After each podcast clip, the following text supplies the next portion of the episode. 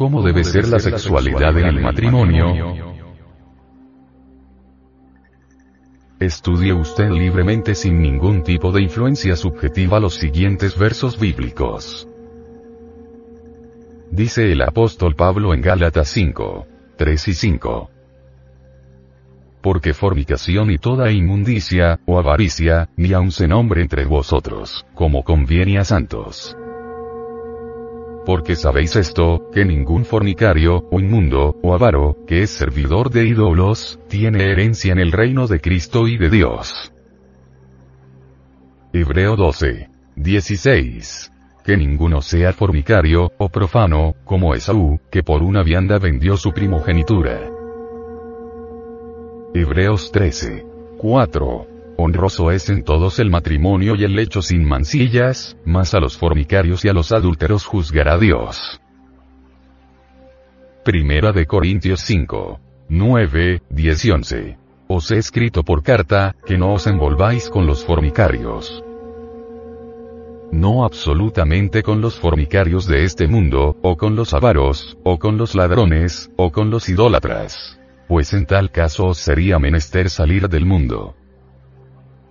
Mas ahora os he escrito, que no os envolváis, es a saber, que si alguno llamándose hermano fuere fornicario, o avaro, o idólatra, o maldiciente, o borracho, o ladrón, con el tal ni aun comáis. Primera de Corintios 6. 18, 19. Huid de la fornicación. Cualquier otro pecado que el hombre hiciere, fuera del cuerpo es. Mas el que fornica contra su propio cuerpo peca. ¿O ignoráis que vuestro cuerpo es templo del Espíritu Santo, el cual está en vosotros, el cual tenéis de Dios, y que no sois vosotros?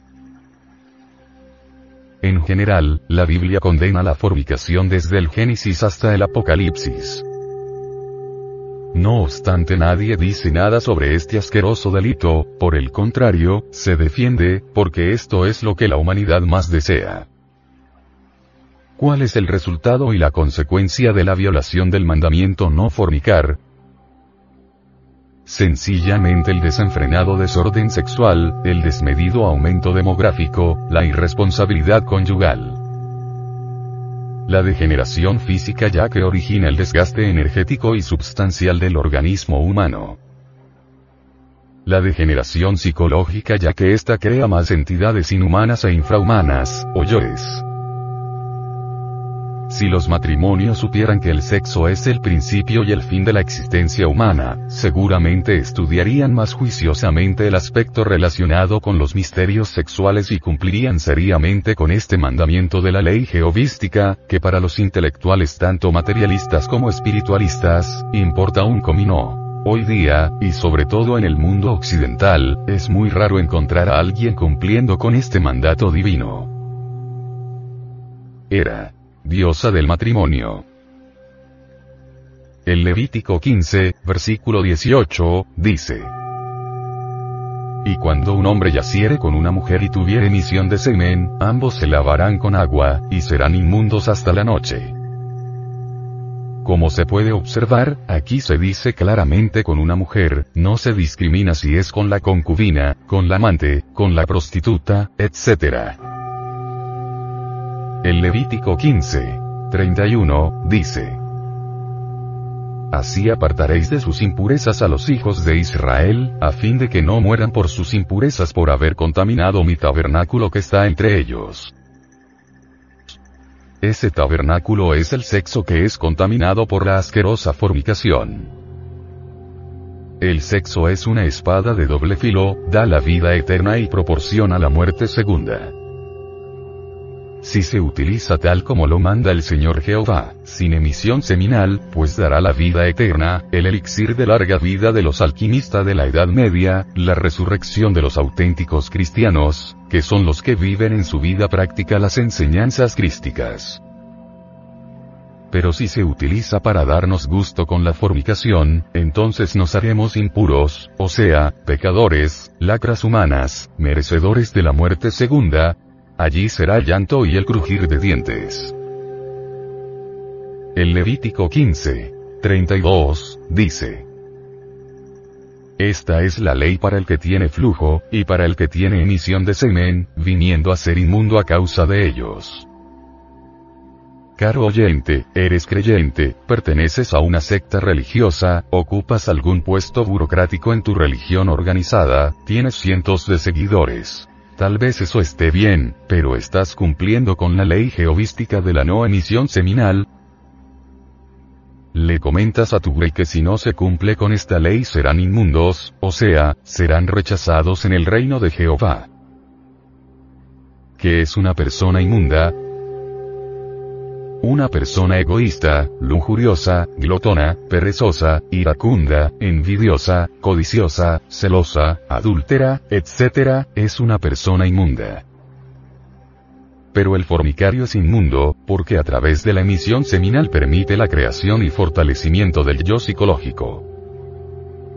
Este está constituido por sumas y restas de elementos subjetivos, inhumanos, bestiales.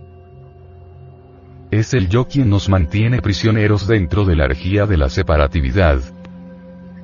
Porque nos tiene alejados del Padre que está en secreto.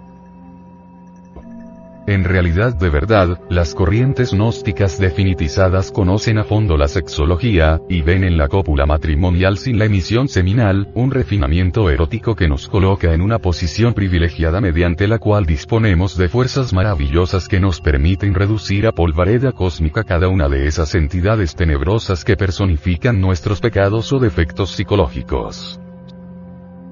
Si fue a través de esa fuerza sexual cuando la utilizamos negativamente, eyaculándola, que tuvo origen el yo pluralizado, es cierto y de toda verdad, que la no eyaculación de la misma nos da la suficiente fuerza para eliminar a esos tullidos, bufones, elementos infrahumanos base de todos nuestros problemas, conflictos, desgracias.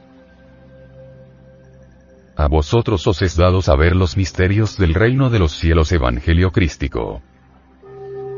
Ha llegado el momento en que los matrimonios conozcan los grandes y perennes misterios del sexo, que astutamente han sido ocultados por siglos a la humanidad por fuerzas infiltradas en la dirección espiritual y cultural del mundo. En estos tiempos decadentes en que la humanidad está asediada mortalmente por las influencias nefastas de la infrasexualidad, como prostitución, adulterio, homosexualismo, perversidad sexual, sodomía, masturbación, masoquismo, lesbianismo, etc., es urgente que se declare ampliamente el valor sublime del sexo en el matrimonio, como poder regenerador imprescindible en la vida exquisitamente espiritual.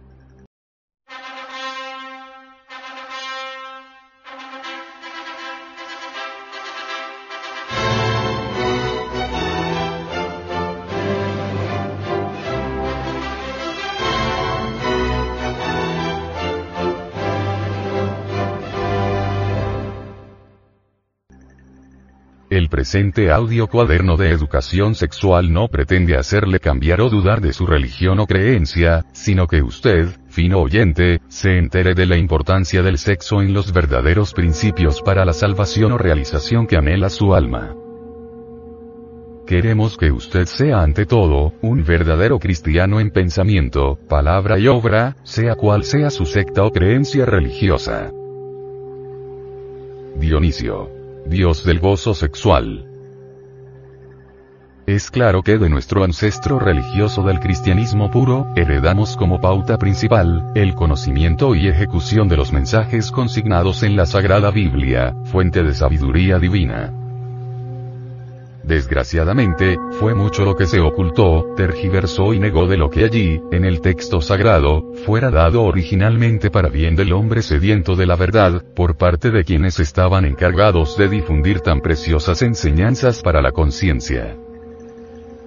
Es por eso que ahora queremos declarar y enseñarlo encubierto, muy a pesar de la falsa dirección espiritual que abunda en el mundo y lo hacemos ante el veredicto de la conciencia pública, anhelamos profundamente que la verdad prevalezca. Porque no hay nada oculto que no haya de ser manifestado, ni escondido, que no haya de salir a la luz. Marcos 4. 22. Si para usted, amigo oyente, tiene importancia la Biblia y las citas textuales que le estamos presentando, esperamos que profundice en las enseñanzas que extrajimos para que se regenere sexualmente en la perfección del amor puro, tal como lo quiere el plan divino. Debemos aclarar que esta exposición bíblica la hemos realizado con base en versiones de la Santa Biblia más fieles, antiguas y originales, en griego y hebreo, puesto que nos interesa mostrar los principios sagrados que defendemos en los textos más originales posibles, y de más alcance a cualquier investigador sincero, por lo cual recomendamos, con el fin que se puedan confirmar los textos que reproducimos, de las Biblias siguientes. La Santa Biblia, versión de Casiodoro de Reina, 1959. Revisión de 1960, autores. Sociedades Bíblicas Unidas, y Sagrada Biblia, por Nácar Colunga, Biblioteca de Autores Cristianos. Primera de Timoteo 2. 4. El cual quiere, Dios, que todos los hombres sean salvos y vengan al conocimiento de la verdad.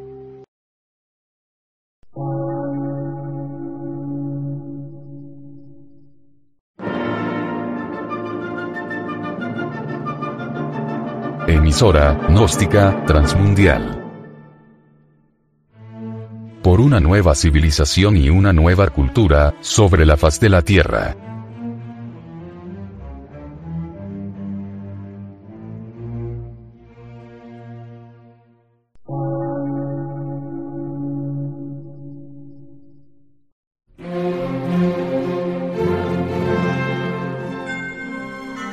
Medio de radiodifusión. Científico, artístico, místico y filosófico. De la Asociación Colombiana de Centros de Estudios Gnósticos, Antropológicos, Psicológicos y Culturales. A. C.